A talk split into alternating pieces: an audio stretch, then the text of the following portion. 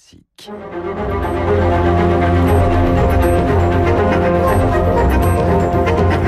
Esprit libre avec Renaud Blanc sur Radio Classique. 8h40 sur Radio Classique, nous sommes en ligne avec euh, Philippe Juvin, chef des urgences de l'hôpital Georges Pompidou à Paris. Bonjour Philippe Juvin. Bonjour. 186 morts hier en France. La vague est là? La vague est là. D'abord, la vague, elle est là depuis, depuis longtemps puisque nos, nos collègues de Mulhouse euh, l'ont essuyée bien avant nous.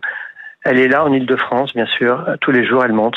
C'est tendu, c'est de plus en plus tendu en Ile-de-France. Vous arrivez encore à faire face. Vous avez les masques qu'il vous faut? Alors, c'est de plus en plus tendu. Les, les, patients qui arrivent sont de plus en plus constamment graves. Euh, le taux d'hospitalisation de nos patients est très supérieur à 50% de ceux qui se présentent. Pour mémoire, dans un service d'urgence en temps normal, on hospitalise environ 15% des patients. Là, on est à plus de la moitié, ce qui témoigne de la gravité. A-t-on les masques? Bah, Dans nos hôpitaux, oui, on en a, bien entendu. Euh, moi, je pense en revanche à tous les endroits qui n'en ont pas. C'est-à-dire?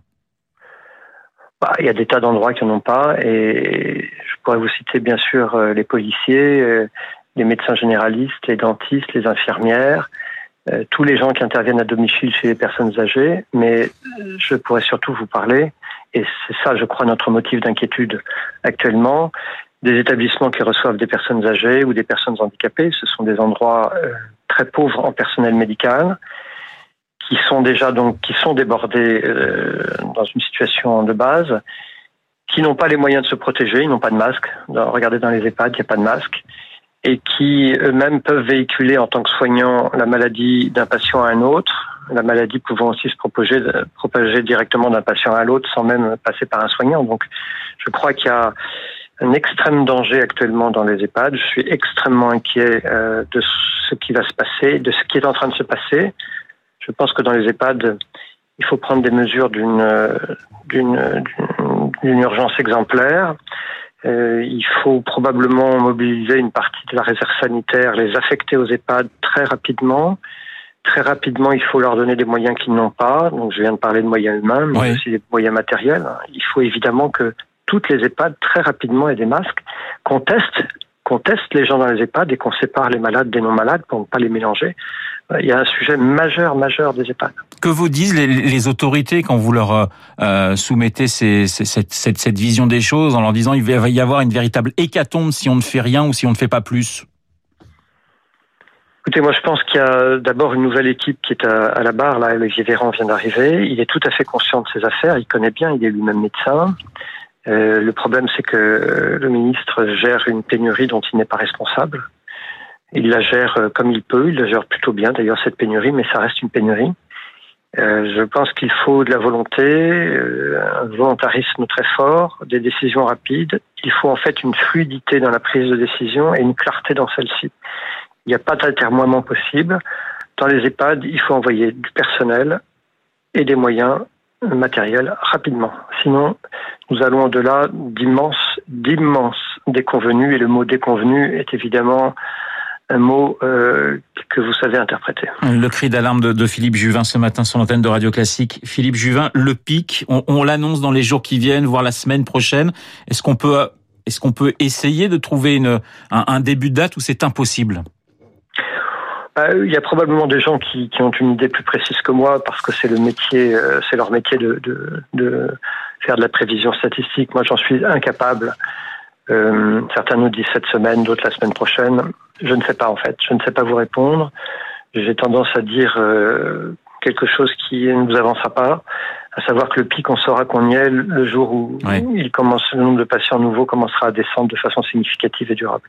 Vous êtes pour un, un- un confinement plus long, pour un, pour un confinement plus strict également, Philippe Juvin? Alors le confinement qui a été décidé par le Premier ministre, euh, qui a été annoncé hier, c'est ce qu'il fallait faire et il a bien fait de le faire. C'est très très bien. Vous l'avez trouvé crois clair, que- par exemple, sur les histoires de, de jogging, sur les histoires de marché qui sont euh, euh, finalement, c'est le maire qui va qui va décider le jogging une fois, une heure, euh, et voilà. Est-ce qu'il serait pas plus simple de dire bon bah pendant un mois euh, pas de sport?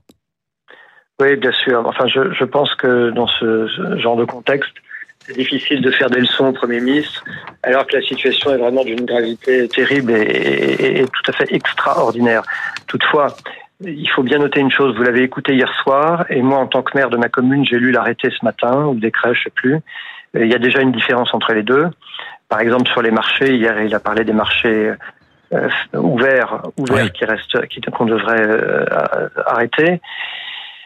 Et ce matin, ce sont tous les marchés qui sont euh, qui sont dans le texte. Donc là aussi, vous savez, cette guerre, on va la gagner si on a on a de la logistique, si on est organisé et si on est clair dans nos décisions, si elles ne varient pas du soir au matin. Et donc, moi, par exemple, j'avais autorisé hier soir en l'écoutant la tenue d'un marché qui est un marché couvert. Et quand j'ai lu le texte ce matin à 6 heures, eh ben, j'ai décidé de fermer le marché. On a besoin de clarté et de constance et d'organisation. Voilà, donc c'est pas c'est pas très grave. On, on est arrivé, mais vous voyez, on peut on, ne peut pas avoir des ordres ambigus. Oui, on peut pas perdre de temps. C'est quelque chose qui nuit à l'efficacité du corps de bataille. Alors, sur le traitement, euh, Philippe Juvin, on parle énormément ces derniers jours de la, de la chloroquine. Est-ce que, est-ce qu'on en donne à l'hôpital Georges Pompidou? Alors, aujourd'hui, le, le, ministre de la Santé a, a décidé d'autoriser qu'on puisse en donner partout en France. Pas Pompidou, partout en France. Pour les cas graves. de patients qui sont graves. Oui. Voilà ça vous semble aller dans, dans, dans, le bon sens? C'est-à-dire qu'il y, a une certaine urgence. C'est vrai que certains scientifiques disent on ne peut pas aller trop vite, attention, il n'y a pas de produit miracle, mais il y a une urgence. Écoutez, je suis très ennuyé pour vous répondre parce qu'en réalité, tout le monde a raison dans cette affaire. Oui. Permettez-moi de m'expliquer en une minute. Je vous en prie. Euh, L'équipe de Marseille, d'abord, c'est pas une équipe de, de gens qui n'y connaissent rien, sont des gens qui sont euh, qui sont très connus et mondialement connus. Donc il faut prendre au sérieux ce qu'ils nous disent.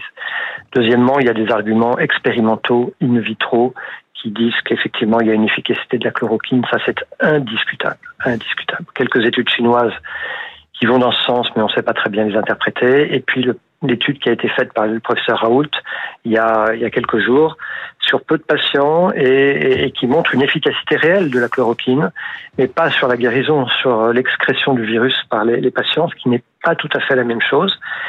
Et en plus, cette étude, d'après un certain nombre de nos collègues, et c'est objectivement vrai, ne répond pas aux critères habituels euh, des études scientifiques. Donc, ça, c'est le premier point. En même temps, on est face à une maladie qui tue et pour laquelle, il faut bien dire, on n'a pas de médicaments ni de vaccins. Donc, euh, la question, c'est, j'aurais quelqu'un de mon entourage euh, gravement malade, aurais-je envie d'en donner? Il faut quand même que je sois honnête et que je dise oui. Donc, euh, moi, je comprends la décision du ministre d'autoriser la délivrance. C'est très bien du plaquenil. La question clé, c'est de savoir à qui on donne. On dit les malades graves, mais où commence la gravité? Ça, il faut qu'on ait une discussion dès aujourd'hui sur ces points-là. Philippe Juvin, dernière question. Euh, les soignants sont dans, dans, quel état physique, psychique? Ils sont à bout? Ils sont euh, toujours motivés parce que parce que ça va encore durer des, semaines? Écoutez, euh, globalement, le moral des troupes est plutôt bon. Vous savez, on a des gens euh, qui sont plutôt jeunes, qui sont très allants, qui sont très positifs.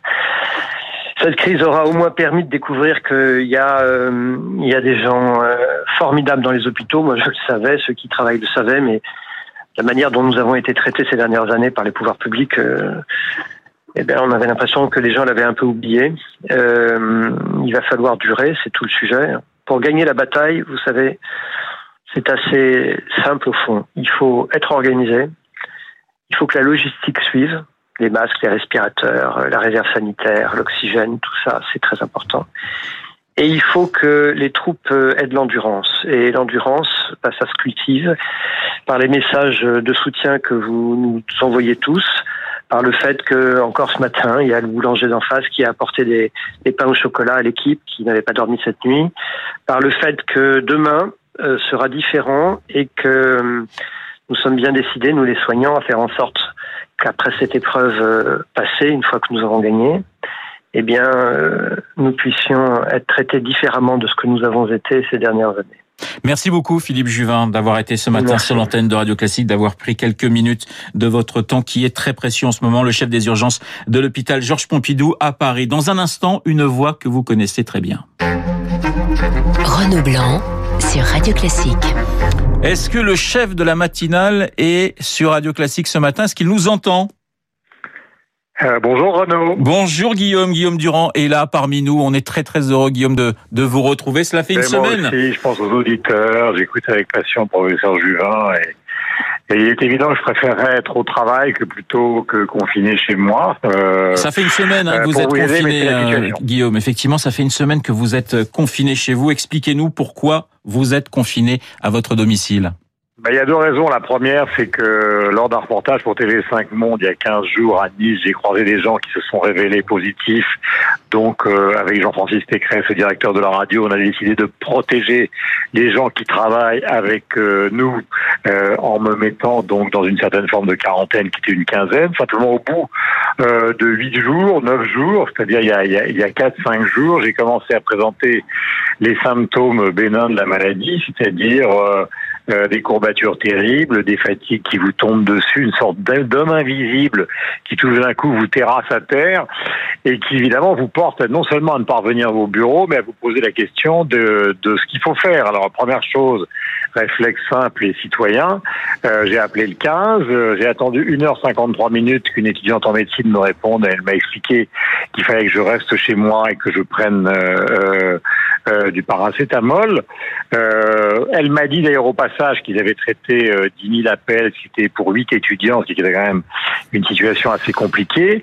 Mais en même temps, bon, euh, sachant que les hôpitaux font tout ce qu'il faut pour soigner les cas les plus graves, j'allais pas me précipiter dans un service d'urgence pour dire bonjour, euh, j'ai probablement un cas bénin de la maladie, je vais venir vous embarrasser alors que vous êtes en train de soigner des cas beaucoup plus graves. Donc c'est, il faut être sur le plan de la prudence et de la réserve tout à fait attentif à ce qu'on a.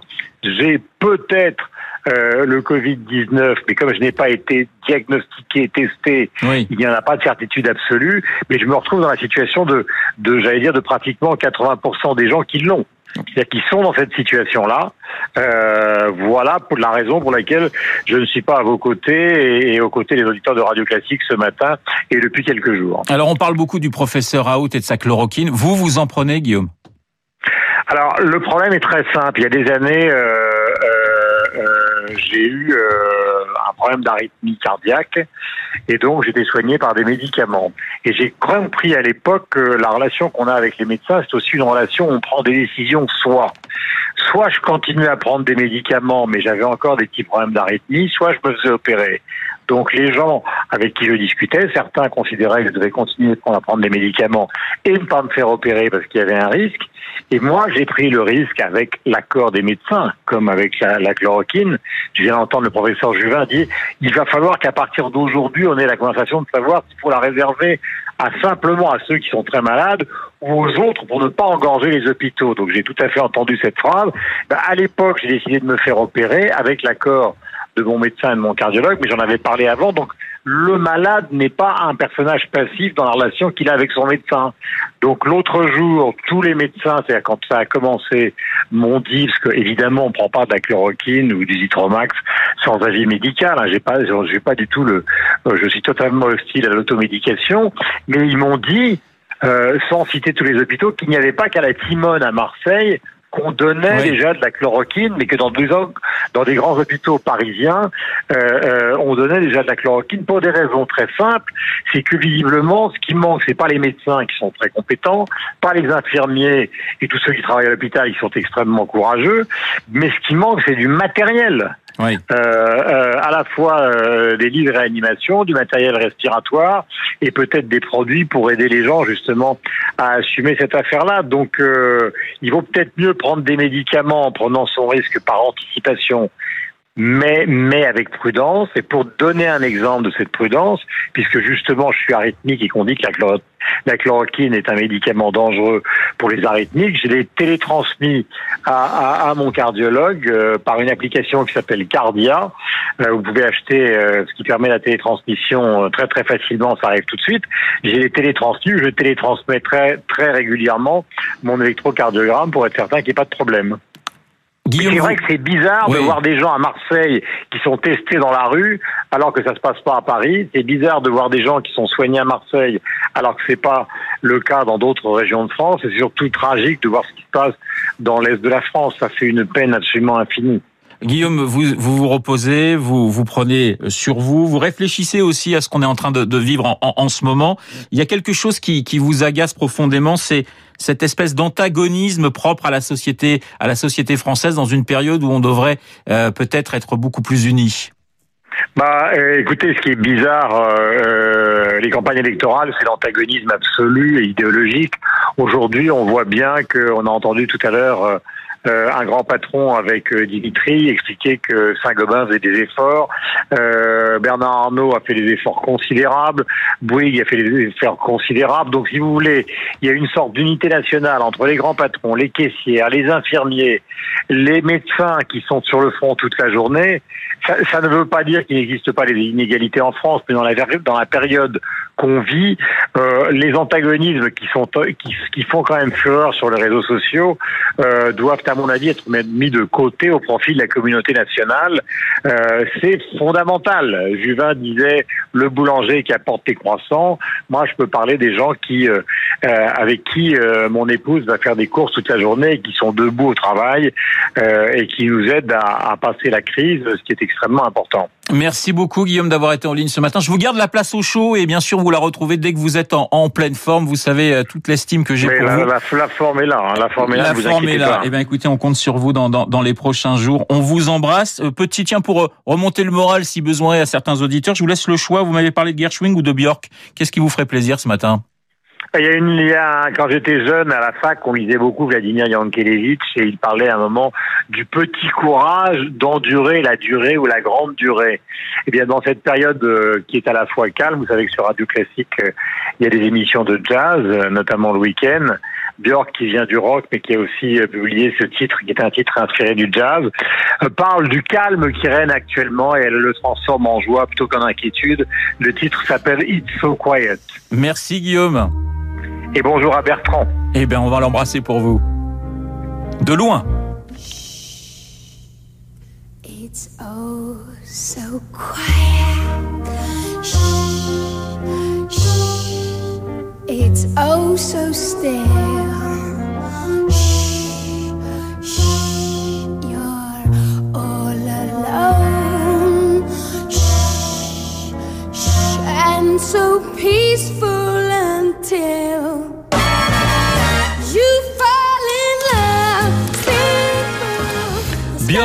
It's So Quiet, le choix d'un certain Monsieur Guillaume Durand.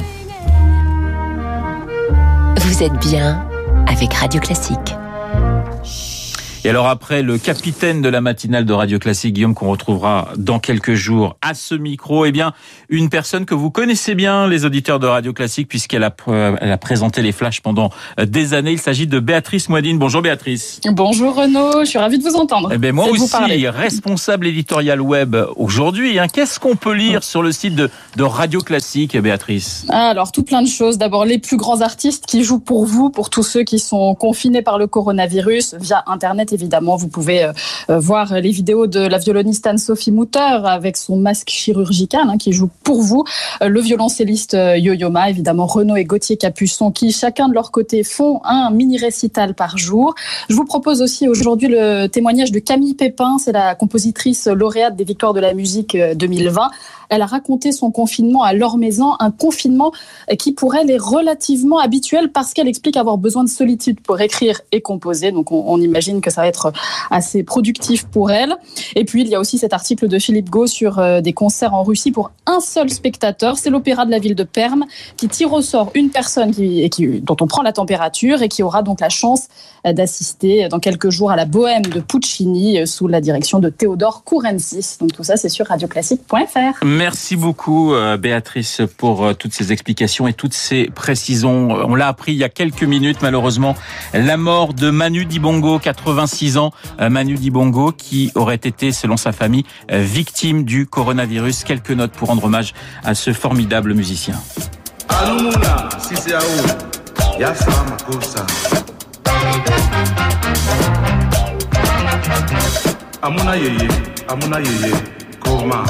sama kusama.